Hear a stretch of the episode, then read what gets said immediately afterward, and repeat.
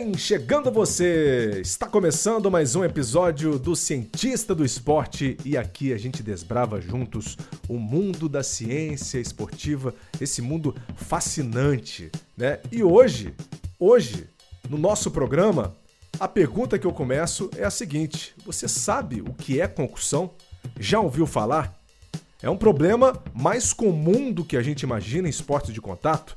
Vemos na luta, no basquete, no futebol americano, no rugby e também no futebol.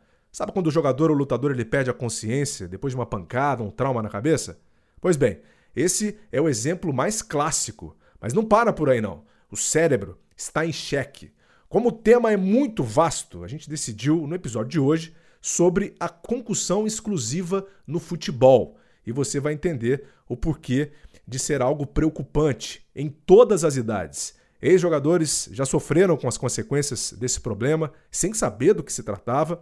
E afinal, quais as consequências no decorrer da vida de um atleta ou de um ex-atleta? Sabia que o Clube do Flamengo é o pioneiro no Brasil na prevenção e abordagem desse problema? Em que pé está a FIFA em relação a isso? Muito bem, vamos começar debatendo esse assunto que é profundo e que as pessoas precisam ficar por dentro.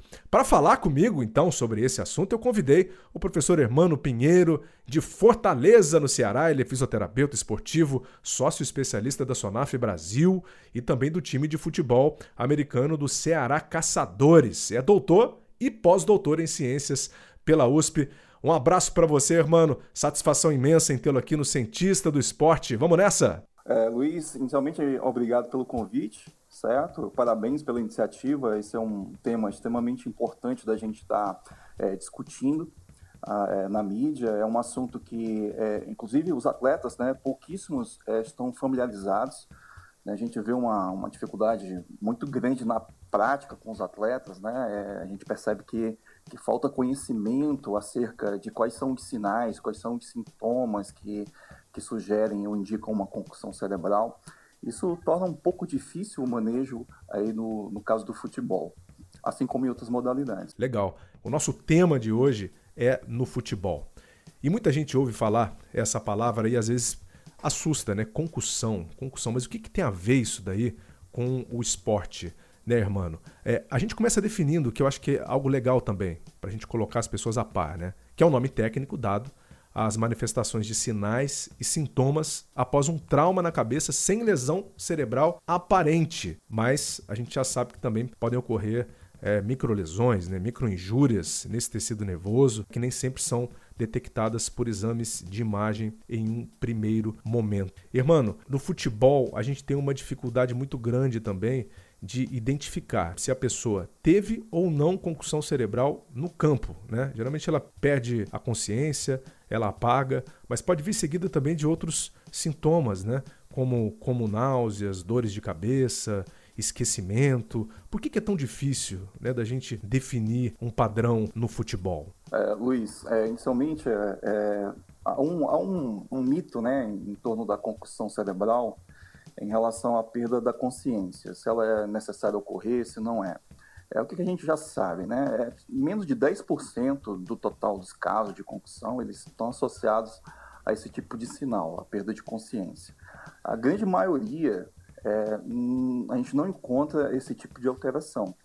É, existem outros sinais, existem muitos sintomas, e em relação aos sintomas, é importante que o atleta ele, ele passe por um processo de educação de saúde. Ele precisa estar familiarizado com o que é esse tipo de lesão, quais são, qual é a manifestação clínica característica dela, para que ele possa, uma vez que ele perceba que algo está acontecendo com ele ali após receber um impacto durante o jogo, ele possa reportar isso para a equipe médica. Né? É, os sinais, a gente vai comentar sobre alguns sinais característicos de concussão aqui, que nos permitem, inclusive, é, fazer a identificação através de análise de vídeo. Às vezes a gente está em casa assistindo um jogo, a gente vê claramente um sinal é, característico de concussão, mas os sintomas, é, não há uma outra maneira senão aquela onde o atleta tem que reportar para a gente, né? a gente precisa saber o que é está acontecendo com ele. E aí, nesse ponto, o, a educação em saúde é importante de ser realizada com eles. E também para os técnicos, né? Também para os técnicos, para que uh, haja um diálogo ali na beira do campo, técnico, médico e atleta, para se Isso. identificar essa possibilidade de voltar para uma partida ou não. Mas eu, é, assim, eu acho que eu já estou começando a entender um pouquinho a dificuldade que é de, de se definir isso em campo, né? Porque nem sempre uh, você associa a concussão cerebral à perda de consciência. Ou seja, geralmente, né, você não associa a concussão cerebral a esse problema. É, a concussão, você, você pontuou bem, ela, ela é um, ela é mais uma alteração é, funcional, né? Uma alteração que a gente considera transiente, ela é temporária da, de várias funções é, cerebrais e a gente já conhece é, vários sintomas, já tem mais de 22 sintomas bem caracterizados na literatura científica. Bastante. Eles são distribuídos, é, são distribuídos em quatro categorias. Né? Os sintomas físicos, que são é, náusea, dor de cabeça, uma vertigem, né? que é aquela sensação de que está tudo rodando. A tontura também, que é, que é diferente de vertigem. É, sintomas cognitivos, é, como alteração de memória, dificuldade de atenção, de concentração, é, alteração no tempo de reação a estímulos visuais, né, a estímulos sonoros, a sintomas é, de comportamento relacionados ao controle das emoções, que são mais difíceis da gente fazer identificação, porque é, é, importante é conhecer bem o atleta, né? Ter uma proximidade do atleta, saber o tipo de personalidade que ele tem, como é que ele realmente reage a situações ali de jogo, situações adversas. Porque isso pode então, mudar, esse... né? Porque pode mudar. Esse comportamento atletas... pode mudar depois de uma concussão cerebral, certo? Pode, pode sim. É, alguns atletas não manifestam sintomas físicos, como dor de cabeça ou tontura. A gente não consegue identificar nenhum tipo de sinal de alteração de equilíbrio, coordenação motora, mas ele tem ali alterações é, é, relacionadas ao comportamento, ao controle emocional, e de repente ele começa a dividir mais as jogadas, né, a entrar mais, a ter um comportamento pouco atípico. E é importante nesse, nesse contexto aí a gente conhecer bem ele para poder identificar isso. É, o, o, a última categoria de sintomas, de, de, de, sintomas são aqueles relacionados ao sono, né? Aqueles são é, de manifestação mais, mais tardia. O atleta começa a ter alterações no, na duração do sono, começa a, a dormir menos, a ter dificuldade para adormecer, ou em outros casos ele acaba é, se apresentando mais sonolência, é, sonolento, inclusive com sonolência diurna. Né? Então são, são mais de 22 sintomas já, já bem característicos e é importante né, que o atleta ele esteja familiarizado com eles. Né? Uma alteração de equilíbrio é, é fácil da equipe médica perceber e poder tomar um, uma, uma atitude ali, né? É verdade, avaliar... você, faz, você faz avaliação física, né? E, e, você já constata isso. Mas o atleta, ele, ele, no caso dos sintomas, ele precisa reportar, né? Se ele não reporta, é, não tem como a gente identificar, né? A gente tem como suspeitar em alguns casos, né? Sim. Então, a educação de saúde é algo que, quando eu tenho oportunidade de, de, de falar sobre esse assunto, é, eu sempre enfatizo muito é, essa importância das ações de educação em saúde com os atletas, com os, os preparadores físicos, os treinadores, os profissionais de educação física, mas também com os árbitros. Né? Eles têm um papel importante aí. Né? Às vezes, ali pela distância, é, onde a equipe médica está do, do evento ali da colisão de cabeça no, no campo de futebol, é, não dá para a gente ter uma ideia do que aconteceu, a gente fica na dúvida, né? E o árbitro está mais, o árbitro tá mais próximo, ele precisa também é, passar por esse processo aí de, de educação. É verdade, até porque ele é, é, pode ser a primeira pessoa que chega também no, no na cena, né? Onde uhum. aconteceu o caso, e é ele quem vai orientar e quem vai autorizar, vai chamar a equipe médica para um atendimento mais rápido. Você, você falava da alteração do sono, eh, essa alteração uh, na capacidade dos atletas de conseguir dormir à noite, por exemplo, isso também está associado com gravidade? Ou seja, quanto mais problemas aquele atleta ele apresenta, mais ele vai perdendo essa capacidade de dormir, de conseguir relaxar à noite, ou isso não tem uma relação direta? A questão do sono é importante porque a gente já, já conhece pela literatura, né, alguns trabalhos publicados recentemente, que mostram é, um ciclo vicioso. Né? Após uma concussão, as alterações do sono elas podem surgir, mas distúrbios do sono, né, previamente à concussão, também aumentam o risco do atleta ter um trauma sim. Então, é, em relação às questões de prevenção, esse é um, é um dos aspectos que a gente, a gente tem que abordar. Né? Como é que está a qualidade do sono do atleta? A gente tem trabalhos que já mostraram que atletas que têm uma qualidade ruim do sono, um tempo é, menor né, de duração do sono, eles têm um risco maior de sofrer concussão cerebral. A, a questão dos sintomas, é, a gente a, única maneira que a gente tem hoje de, de falar se, se um, uma concussão, um caso de concussão ele é mais severo do que outro, é em relação ao número de sintomas apresentados e a severidade desses sintomas. Então, existe um instrumento que é um checklist de sintomas, que ele está presente no SCAT-5, que é um, é um, instrumento proposto no, no Consenso Internacional sobre Concussão no Esporte, para a gente fazer o, o, acompanhamento dos atletas que sofrem esse tipo de trauma. Então, lá no SCAT-5 tem um checklist de 22 sintomas, e além do atleta é, referir ali o sintoma que ele está apresentando, ele vai reportando para a gente, a gente vai fazendo uma entrevista, vai fazendo essa, é, assinalando ali, e a gente pede para ele atribuir um, um, valor de 0 a 6, sendo 0 é a ausência do sintoma e 6 é um sintoma extremamente intenso, de maior severidade, né, de acordo com a percepção dele.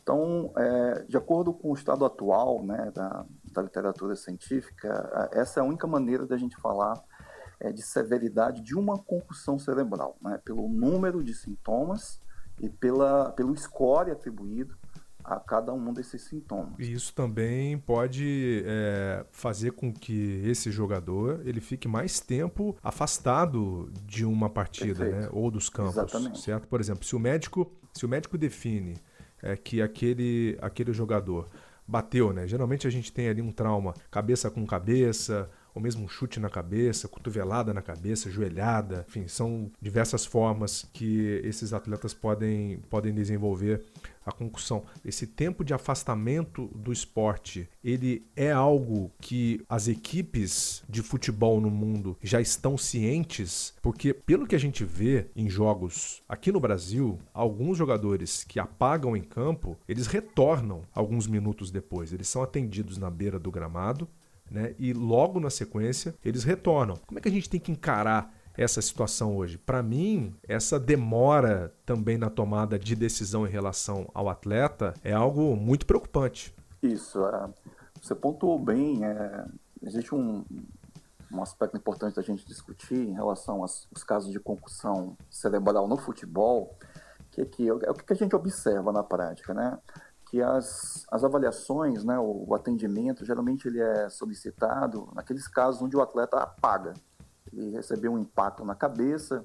É, no caso do futebol, a, o principal mecanismo de colisão de cabeça é durante a subida para cabecear a bola, e, e não é pelo fato de cabecear a bola em si, mas é o choque cabeça-cabeça com outro atleta. Esse é o mecanismo mais comum de concussão cerebral no futebol e o outro é a batida da cabeça no gramado, né? quando ele cai, bate a cabeça no gramado. Tem outros mecanismos, a gente vê é, os goleiros, por exemplo, existe um, grande número de casos onde o impacto na cabeça foi, foi contra o joelho né, do atacante. A gente teve, inclusive, na Copa de 2018, alguns casos assim, que não receberam atendimento é, em campo ou de repente não foram removidos da, da, da partida. Mas isso é uma questão importante da gente sempre estar discutindo, a questão da, da perda da consciência no futebol.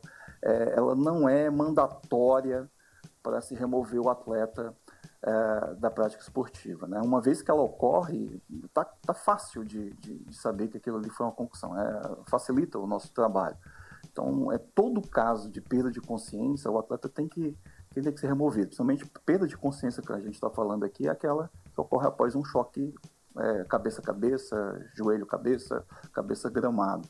Ou até impacto com a bola, né? A gente não pode deixar de considerar que às vezes em cobrança de falta, por exemplo, é um nocaute, alguns né? atletas, exatamente, eles, a, a, bola vem em altíssima velocidade. Tem bola é. que chega a 200 km por hora, por exemplo. Exatamente. É. Isso é um problema, inclusive, para o cabeceio, né? O cabeceio da bola vindo em alta velocidade é, tem o potencial de, de causar uma concussão cerebral. Né? Não são todos os atletas que, que sofrem concussão ao cabecear a bola, mas existe um percentual que a gente já sabe é, que, que tem um risco maior de, de, de sofrer um, um, trauma assim, né? A gente conhece alguns fatores, né? As mulheres têm um risco maior do que os homens e a, existe uma relação entre a força da musculatura do pescoço, né? A musculatura cervical é, com o maior risco de concussão durante o cabeceio também. Ah, legal isso. A musculatura do pescoço ela tende a amortecer esse impacto, ela absorve um pouco da Exatamente. força desse impacto. Isso, essa é a hipótese né, por trás do. É, tem, tem trabalhos coorte, é, são aqueles trabalhos de longo tempo, né, que você acompanha os atletas por um longo período de tempo. É, alguns trabalhos realizados nos Estados Unidos com atletas colegiais é, identificaram uma relação entre a, a força da, da, da, musculatura do pescoço, né, da cervical, com o risco de concussão cerebral. Tem um trabalho que foi feito com um número extremamente representativo de atletas, eu não me recordo exatamente, mas foram mais de, de 5 mil atletas, se eu não me engano, é, colegiais, e observaram que é, a cada aumento de 4,4 newtons na força da musculatura cervical, o risco de concussão cerebral em diferentes esportes que eles avaliaram, futebol americano, lacrosse, é, hockey, basquete, é, luta livre, o risco diminuiu em 5%. Então, essa questão da musculatura cervical ela é um ponto importante da gente considerar em atletas que cabeceiam a bola, né? Sim, é... e 5% é um, é, um, é um valor significativo, né? Se a gente for considerar uh, em um atleta que vive disso, né? Que joga duas, três vezes na semana, às vezes, é, 5% Exatamente. ao longo do ano, né? Significa é. que você está, de fato, reduzindo a chance dele ter problemas no futuro. E sobre isso, né? É, sobre ter problemas isso. no futuro, é algo que preocupa também uh, não só os praticantes, mas a sociedade médica, a sociedade uh, que está envolvida né, no tratamento e na prevenção uh, das concussões. E, e, é até uma bola que o nosso assinante levantou também, o Diogo Xavier, mandou uma mensagem para mim no Twitter, irmão, falando o seguinte: excelente tema. Né? E ele já joga a seguinte pergunta: e qual a possibilidade de jogadores de futebol desenvolverem o ETC. O ETC é a encefalopatia traumática crônica. Qual que é a relação entre uh, uh, essas duas coisas, concussão e encefalopatia traumática crônica? O ETC é. já sendo né, uma condição de inflamação, de lesão cerebral mais avançada. Perfeito. Uma excelente pergunta. Esse risco existe. Né? Essa, essa doença, talvez a, a grande maioria que, que, esteja nos ouvindo agora, tenha sido apresentada naquele filme, né? tem um filme com Will Smith. Que é sensacional, né? que fala, inclusive. Né? Que, que aborda esse tema, né? Então... É o Concussion. Exatamente. Eu não sei o nome dele aqui no Brasil. Um Homem Entre Gigantes, se eu não me engano. Ah, isso mesmo, isso mesmo. Um Homem isso. Entre Gigantes. Quem quiser assistir, é. corre atrás desse filme, porque é emocionante. Ele conta a história de como o ETC acabou sendo descoberto, né?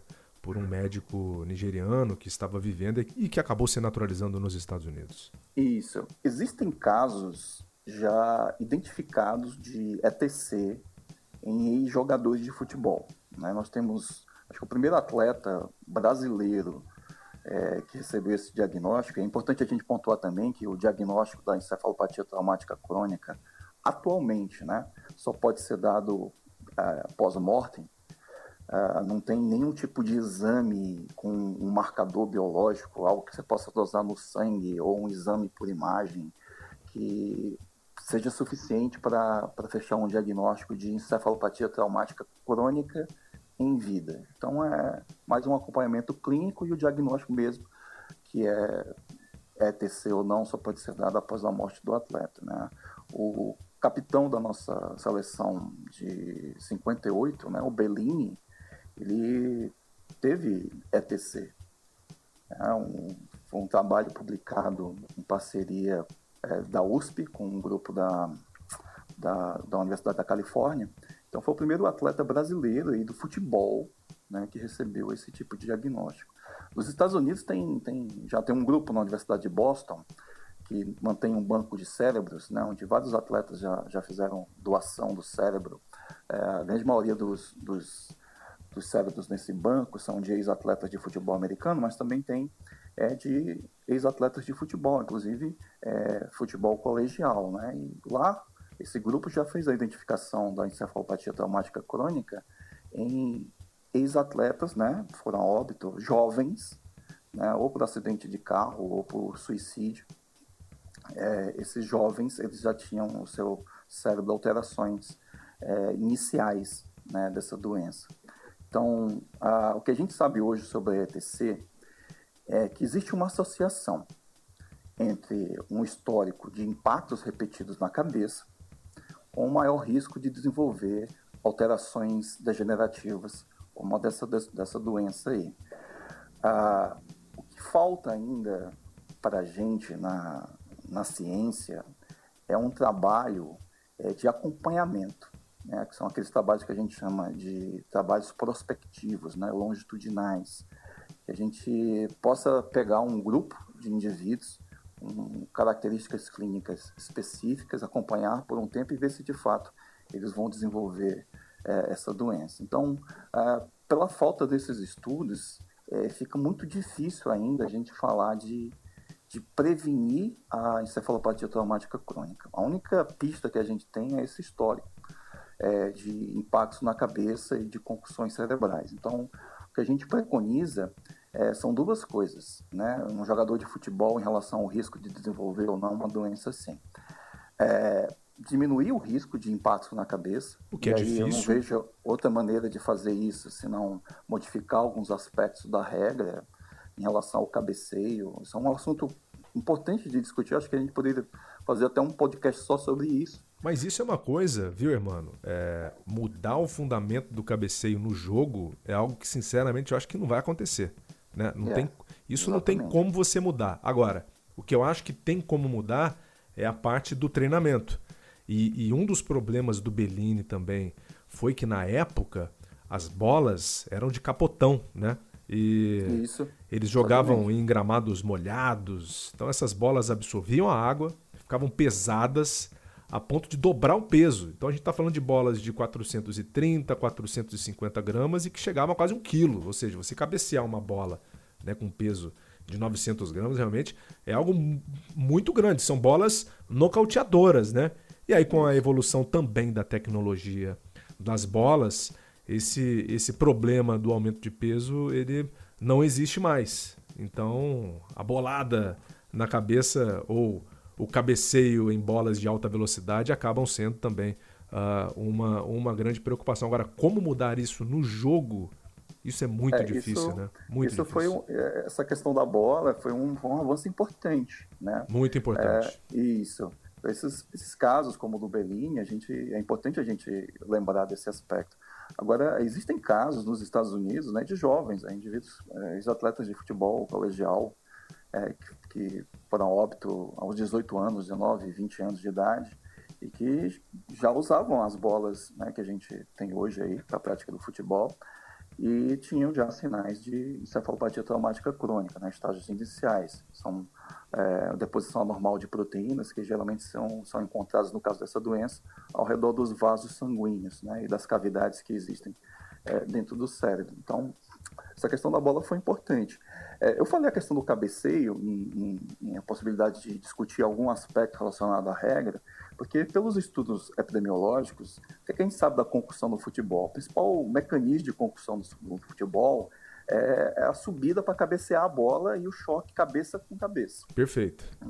Né? Então, é, se a gente for abordar esse aspecto, a gente teria que pensar nisso aí. Eu citei o caso do, do, das crianças lá nos Estados Unidos, né, onde é, o cabeceio foi banido para crianças abaixo de 11 anos de idade, foi uma estratégia que eles encontraram para essa população. Né? Até mesmo para os jogadores de futebol americano, né, para as crianças, muita coisa mudou também, né, depois que todas essas informações sobre traumas na cabeça e, e, a encefalopatia traumática crônica vieram à tona. Tem muitos estudos né, também no futebol americano uh, nessa área. O cabeceio na bola, né? Ele pode ser, ele é definido, né, como um trauma intencional, certo?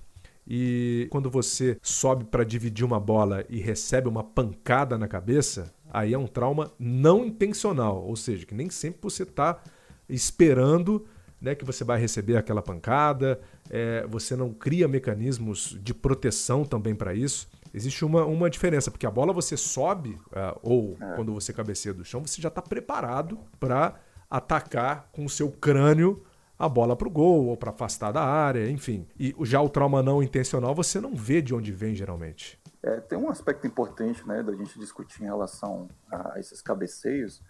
Né? É, existem aquelas situações onde é, os dois atletas sobem e eles colidem cabeça cabeça porque eles querem disputar uma bola aérea. É, eu acho que, que nesse evento em específico, eu não sei se, se, se caberia repensar alguns aspectos da regra, assim como o atleta recebe uma, uma entrada dura, né, um carrinho, ele é punido ali com um cartão, uma subida assim, intencional para disputar a bola, bola aérea, eu não sei. É, essa questão da regra, é, a, gente não, a gente nunca, nunca pode deixar de, de tocar quando a gente fala de, de, prevenção de concussão, mas é um aspecto extremamente difícil. É verdade. Outro ponto importante, ainda visando a, a uma possível prevenção da, da encefalopatia traumática crônica e de complicações, né? A gente está falando da ETC, mas existem outros desfechos é, em, em, curto prazo, né? Como até o, a síndrome do segundo impacto, que a gente não comentou ainda aqui, a síndrome pós-concussional, que são é, entidades clínicas diferentes da, da encefalopatia traumática crônica, mas o que a gente preconiza hoje no manejo da, das concussões é, é tratar as concussões identificar é, precocemente essas concussões, remover imediatamente o atleta da participação esportiva, porque o tratamento ele começa aí. Identificar precocemente, remover imediatamente o atleta. A gente sabe que, que atletas que não são removidos imediatamente, eles têm o risco de sofrer um outro impacto, né? a velocidade de reação motora dele, o tempo para responder a um estímulo visual, a chegada de um marcador, é, fica alterado, fica mais lento, e ele pode sofrer um outro impacto, né? E desenvolver um, um, uma síndrome que é, é, é, bastante temida, que é a síndrome do segundo impacto, né? Onde o cérebro ele começa a inchar rapidamente e 50% dos casos vão a óbito. Né? Existem vários casos já descritos na literatura é, sobre esse tipo de desfecho. Uma outra coisa importante também de comentar sobre a não remoção imediata do atleta, além do risco de óbito, é o maior risco dele sofrer uma lesão musculoesquelética. A gente tem trabalhos que mostram que atletas concussionados eles têm um risco maior de fazer lesão de membro inferior, lesão de tornozelo, lesão de joelho, até lesões musculares. Tem alguns trabalhos que aumentam, que, que mostram um aumento desse risco. Desenvolver síndrome pós-concussional, que é aquela, aqueles, são aqueles casos onde os sintomas persistem por mais de seis meses. E a gente sabe também que aqueles atletas que, que demoram para serem removidos da partida, eles são aqueles que apresentam um tempo de recuperação mais lento. Então, o processo de retorno ao esporte dele, passando pelo protocolo é, de retorno ao esporte pós-concussão, ele, ele vai ser mais, mais demorado. E aí tem um ponto interessante, é, até que eu gostaria de entrar com você, que é o seguinte: a, a UEFA, ela, pra, até para evitar também esses esses choques nas divididas de bola, a grande orientação é dar cartão amarelo para quem sobe com o braço levantado, né? Porque a chance de você ter ali uma cotovelada, né, de você ter um, um contato com o braço, que pode causar um corte e às vezes também induzir a concussão, é muito grande. Então, na Europa, isso, isso já é preconizado. Tanto que a dividida, o jogador tem que subir com o braço junto ao corpo, ou abaixo aqui da linha do ombro, certo? senão é cartão na certa. O outro ponto aqui que a gente volta a debater é a posição da FIFA em relação a isso, porque a FIFA demorou muito e apenas nesse milênio mostrou aí uma preocupação com o problema das concussões no futebol. Se, se, a gente olhar, por exemplo, na Copa de 2014, a gente teve três casos né, de jogadores que perderam a consciência com traumas na cabeça e continuaram jogando, como se nada tivesse acontecido. Tanto que na época a FIFA foi bombardeada de críticas, né, por se mostrar atrasada para encarar essa história. E aí depois isso voltou também à tona para 2018, quando eles tomaram grandes medidas. Na final da Copa de, de 2014 no Maracanã, mano, o Kramer, goleiro da Alemanha, uh, na final contra a Argentina, ele apagou em campo depois de levar uma pancada na cabeça. Voltou a jogar, ele estava desorientado, não se lembrava de nada, inclusive, uh, do que tinha acontecido naquele dia, e demorou 20 minutos para ser substituído, porque não havia protocolos de abordagem do problema na época. Mas na Copa da Rússia, isso já mudou um pouco. A gente já viu, uh, eu não vou dizer uma mudança completa do paradigma, né? Mas nós já tivemos uma preocupação maior, pelo menos, em relação a esse problema das concussões, né? É verdade. É, a Copa de 2014, ela foi um cenário onde a gente viu casos de atletas que, após colisão de cabeça, perderam a consciência, né? Que é um sinal que ocorre em menos de 10% dos casos. A gente não está nem discutindo os outros casos de concussão da Copa 2014, que não chegaram nem a, ser, a serem discutidos, né? Que nem entra aqui no. É, no, é que nem foram diagnosticados, né? Exatamente. É, a gente tem um dado estatístico, né, de estudos epidemiológicos em geral, que a gente, a gente fala o seguinte, que é, cerca de 50% das concussões elas são identificadas. Os outros 50% a gente não identifica, porque o atleta não reporta e eles não têm um sinal evidente. Passa batido. Eles têm uma alteração, passa batido. Ou por outras situações é, contextuais que dificultam a, a, a identificação. É, após a Copa 2014, a FIFA é, recebeu um bombardeio de críticas, né? E aí tomou algumas medidas. Uma delas foi a, a possibilidade de paralisar a partida, né? O árbitro paralisar a partida por três minutos para permitir a avaliação do atleta ali é, é, é no campo. Isso é um avanço. Isso, isso, é um grande isso é um avanço. avanço. Isso é um avanço é, medidas é, foram tomadas, né? O que a gente discute é se elas realmente é, foram suficientes ou são suficientes.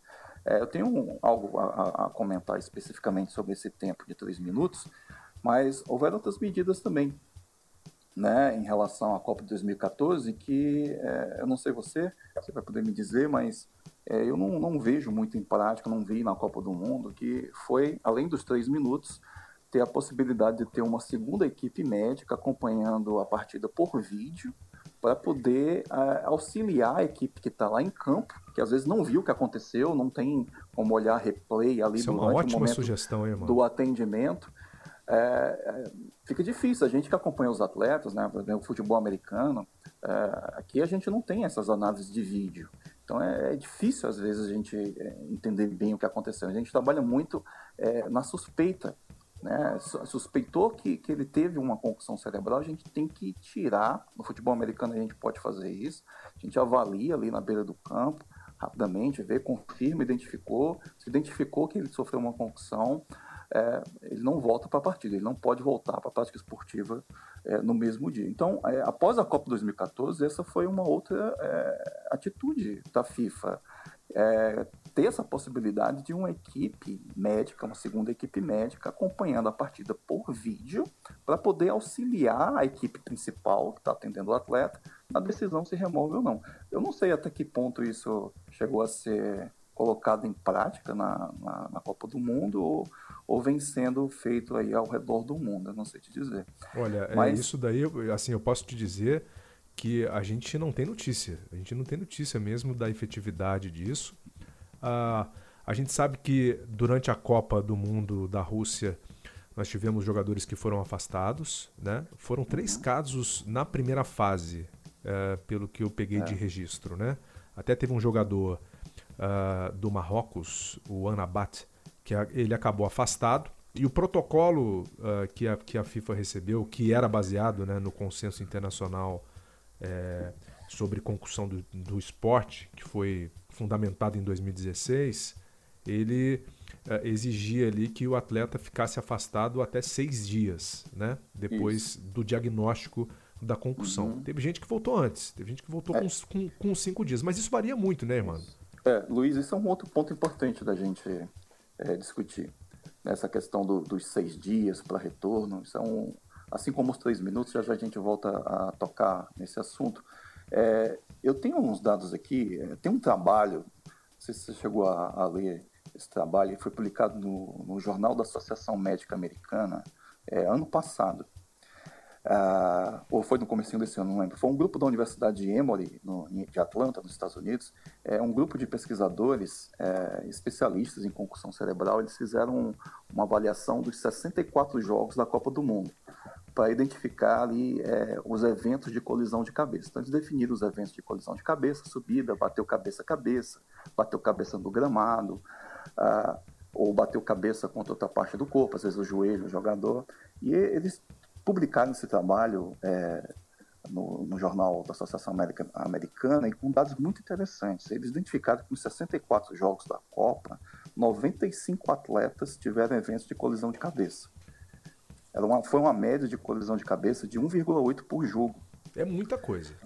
É. é muita e eles coisa. identificaram também que 27% apresentaram um sinal evidente, é, identificável por vídeo, né, de concussão cerebral. E 78% dois ou mais sinais evidentes de concussão cerebral. E apenas 36% recebeu atendimento em campo. E a média de atendimento em campo foi de menos de um minuto sendo que se tem três minutos para avaliar. É, três minutos é um tempo muito pequeno para a gente poder decidir com segurança se o atleta volta ou não. Então, não tem como é, fazer diferente, né?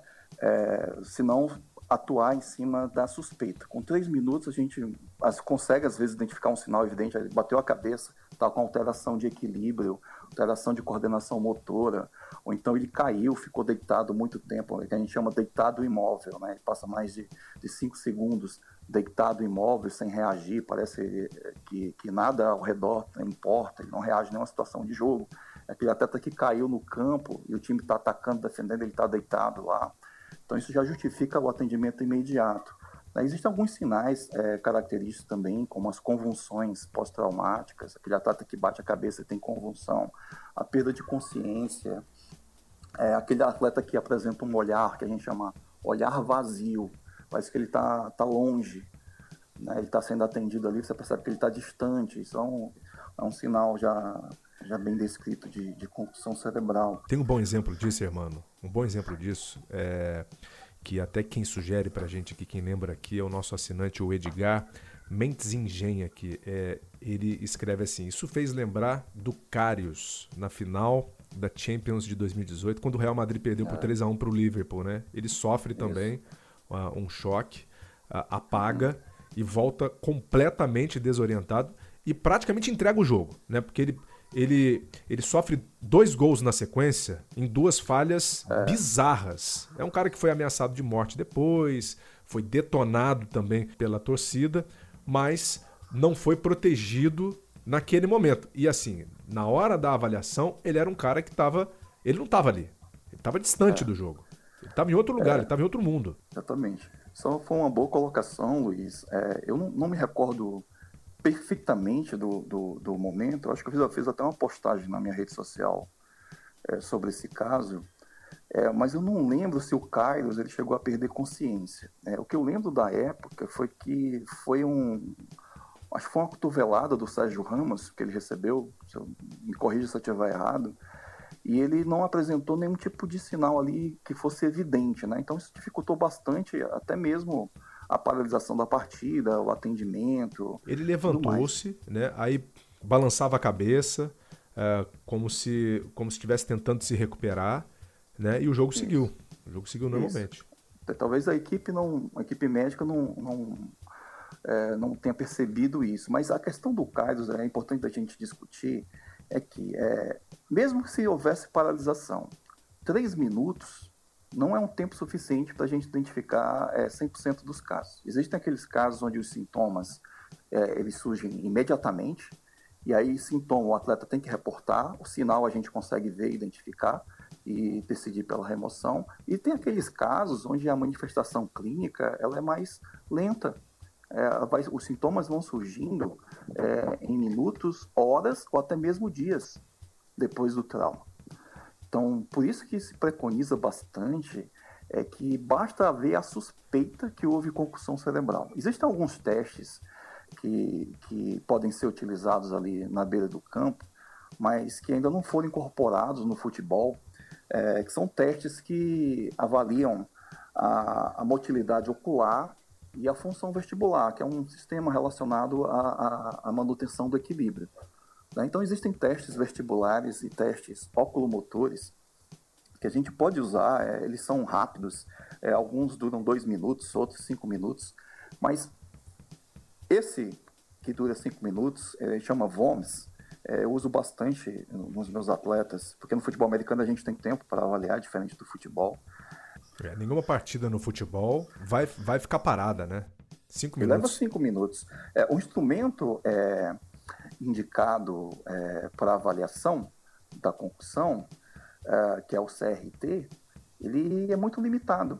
Né? O CRT está no consenso internacional, ele, ele é uma, uma forma de triar rapidamente é, esses sinais evidentes, esses sinais evidentes de concussão, perda de consciência, é, convulsão pós-traumática, olhar vazio, alteração de coordenação motora, é, alteração de equilíbrio.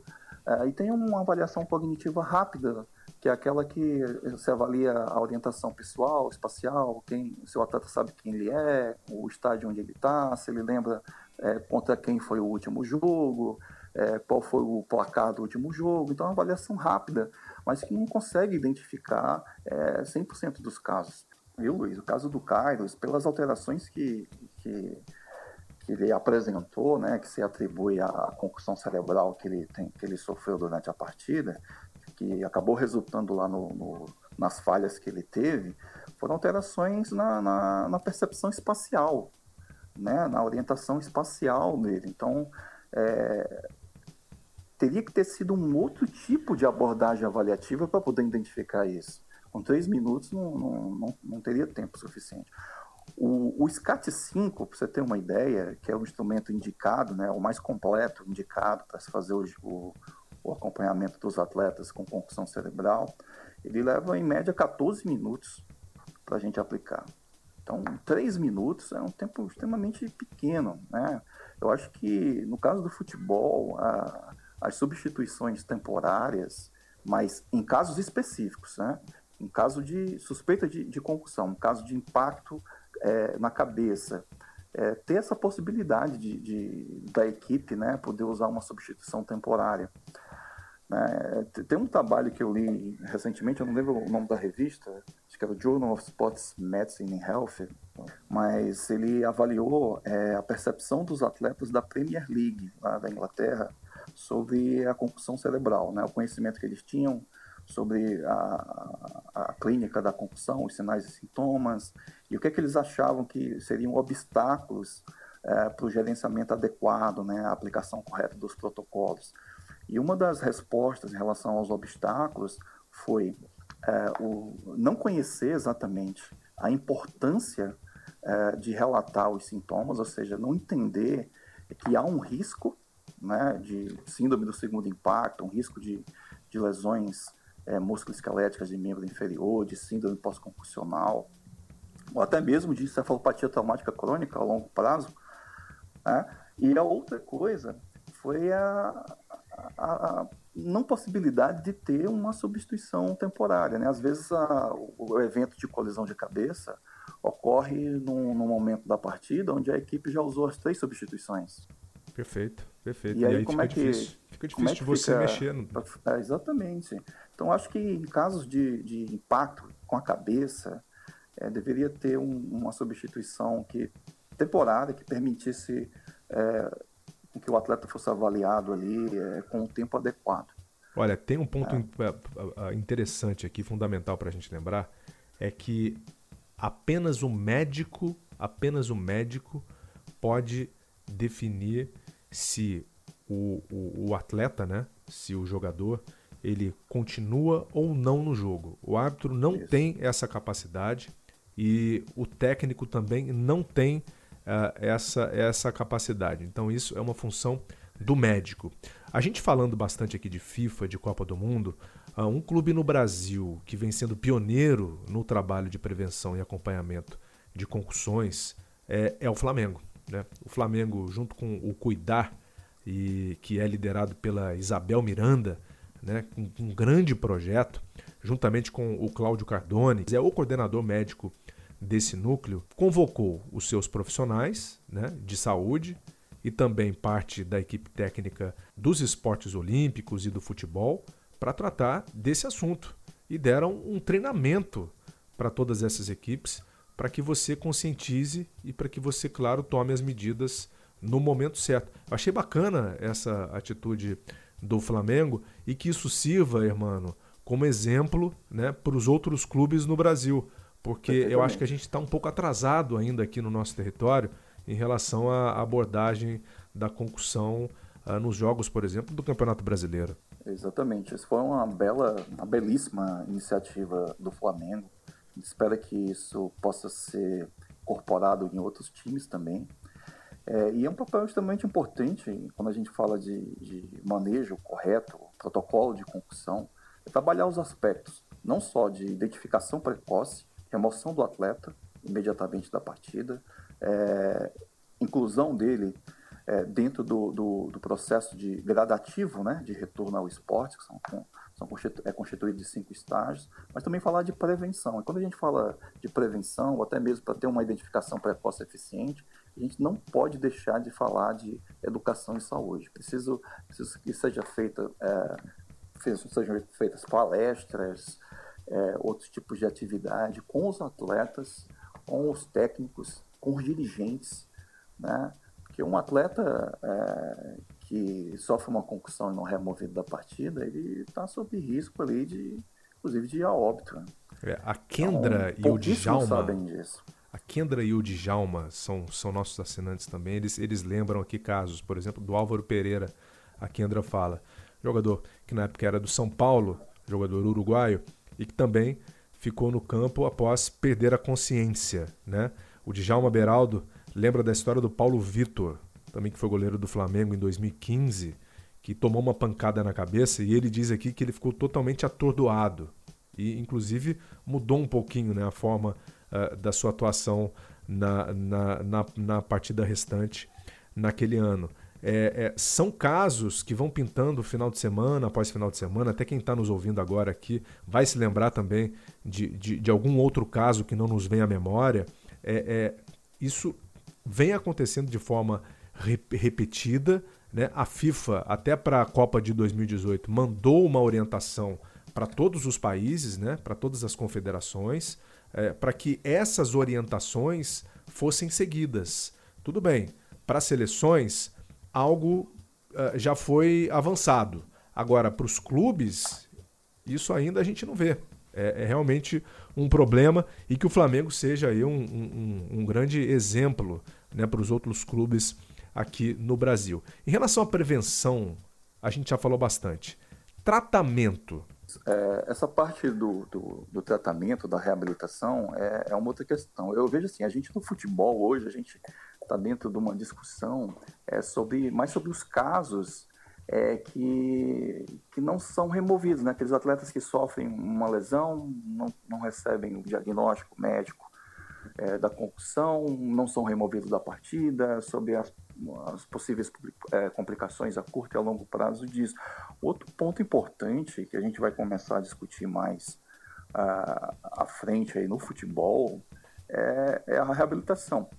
Então, assim, é, um, um, atleta que sofre uma concussão, hoje em dia a gente aborda ele da seguinte maneira: ele, é, a gente conhece seis perfis clínicos é, possíveis após um, uma concussão cerebral. Então, tem aqueles atletas que apresentam mais alterações cognitivas, dificuldade de memória, de concentração, de tempo de reação motora, tem aqueles que apresentam é, cefaleia pós-traumática, tem aqueles que apresentam alterações é, na função oculomotora, às vezes tem dor de cabeça quando estão lendo, ou quando precisam fazer movimentos com, com os olhos, né? Às vezes dentro do, do campo mesmo, eles precisam direcionar o olhar para uma região, para um, um, local, para o outro, acompanhar o lançamento da bola, a, a movimentação do, dos adversários, tudo.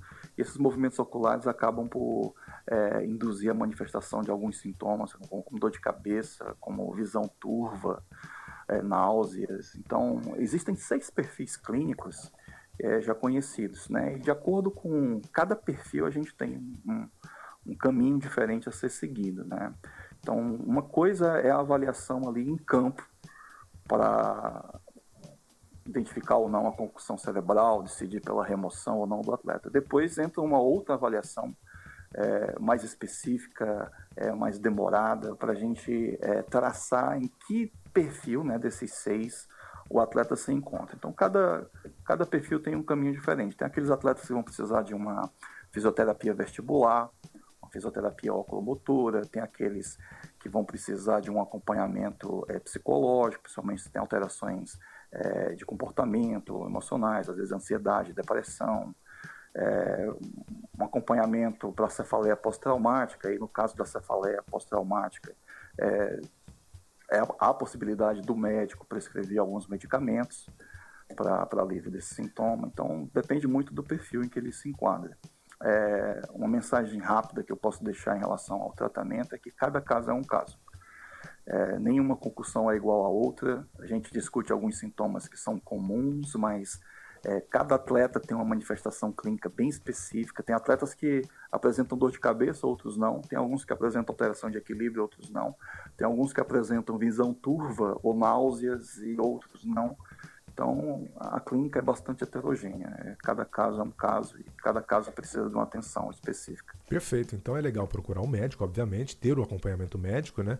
E a fisioterapia, o psicólogo, no caso, que vão também Isso. fechar aí essa, essa equipe é. multidisciplinar de atendimento uh, pós-traumático, né? Isso. A fisioterapia, no caso, ela tem um papel importante em, em acelerar a recuperação do atleta. O retorno dele a prática esportiva, bem como nos casos onde há persistência de sintomas. Então, é cerca de 60% dos atletas que sofrem uma concussão cerebral, eles apresentam alterações na função vestibular.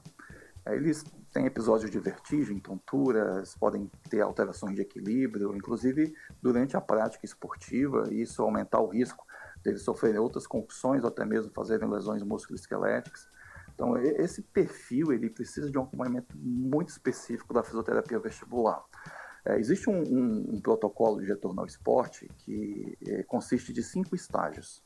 A gente pode falar sobre é, cada um deles é, mais à frente, se o tempo permitir, mas esse protocolo que é, foi é descrito no consenso internacional, ele nos faz pensar que o processo de recuperação ele é linear. Que o atleta ele vai saindo do estágio 1, que envolve repouso, vai para o estágio 2, que faz uma atividade aeróbia é, leve, vai para o estágio 3, onde ele já faz uma atividade que exige mais movimentação, vai para o 4, que é o treino sem contato, e vai para o 5, que é o treino com contato, e depois, se ele estiver livre de sintomas, é, não apresentar mais aquelas alterações que foram identificadas na primeira avaliação, ele pode é, retornar a, a, prática esportiva. Então, esse protocolo, ele nos faz pensar que o processo é linear. O atleta vai passando de um estágio para outro. Mas na prática, a gente vê o seguinte, o atleta sai do estágio 1, vai para o 2, do 2 vai para o 3, e do 3 ele tem manifestação dos sintomas novamente, e precisa voltar para o 2. Então, Entendi. o tempo necessário é, é diferente para cada caso. Tem casos que se recuperam em 7, 10 dias, tem casos que é, levam mais tempo para recuperar. É, lá nos Estados Unidos, na, na Major League Soccer, é, eu estava lendo um trabalho bem interessante, foi publicado esse ano, que foi um estudo é, realizado durante 10 anos com cerca de 4 mil atletas, e eles compararam é, o manejo das concussões cerebrais no futebol nos Estados Unidos com aquele realizado na Premier League lá da Inglaterra. Eles observaram que nos Estados Unidos, os autores descreveram que lá a, a média de jogos perdidos após uma concussão, ou seja, o atleta ficou afastado por cerca de sete jogos, enquanto que na Premier League é, a média foi de 0,6 jogos. O tempo de afastamento após uma concussão lá na, nos Estados Unidos foi de 37 dias para retornar para o esporte e na Premier League foi de 11 dias. Ou seja, é, é mais prejuízo. Alguém está tendo mais prejuízo aí, né? Porque está pagando mais salário e o jogador não está jogando, mas também está preservando é, a saúde dele, certo? Exatamente. Tem essa, essa, essa, essa questão que é importante. São muitos fatores a gente precisa discutir sobre o, manejo das concussões no futebol, né? É, conflitos de interesse, muitos aspectos relacionados à regra. Então, é um, um, uma discussão muito abrangente. Muito Mas abrangente. esse trabalho ele mostrou algo muito interessante.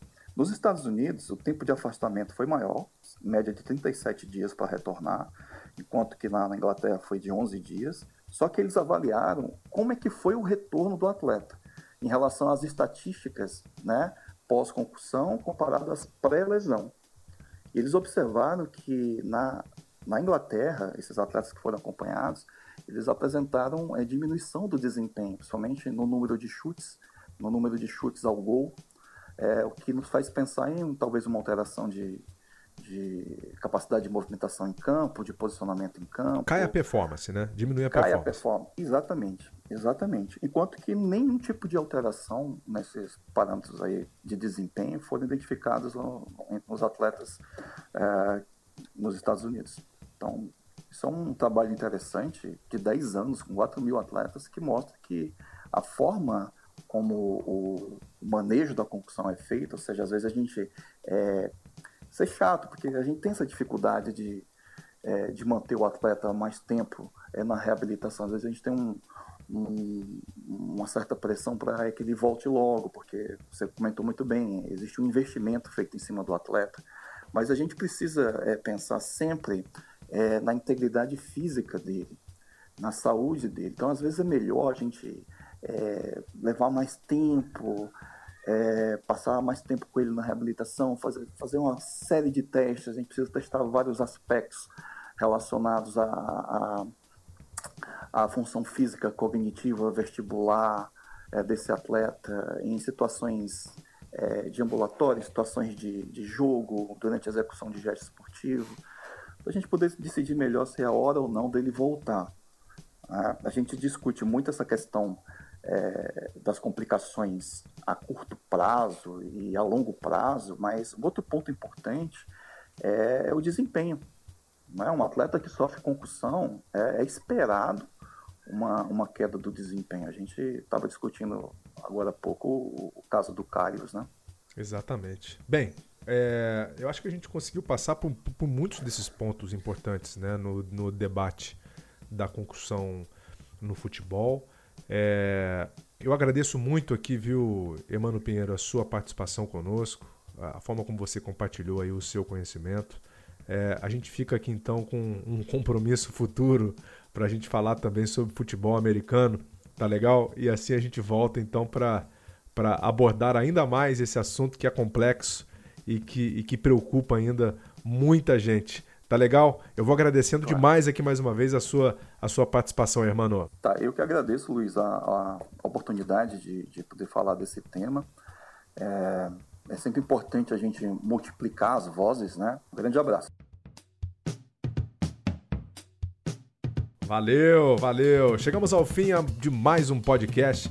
Lembro que estamos também na Apple e no Google Podcast e tantos outros agregadores. Você pode acessar também a página dos podcasts no globesport.com/podcasts para outros conteúdos dos nossos parceiros, dos nossos amigos. Agradeço a vocês, inclusive pelas mensagens enviadas também, nossa, nossa assinante, por estarem conosco aqui. Até o próximo. Vida longa aos cientistas!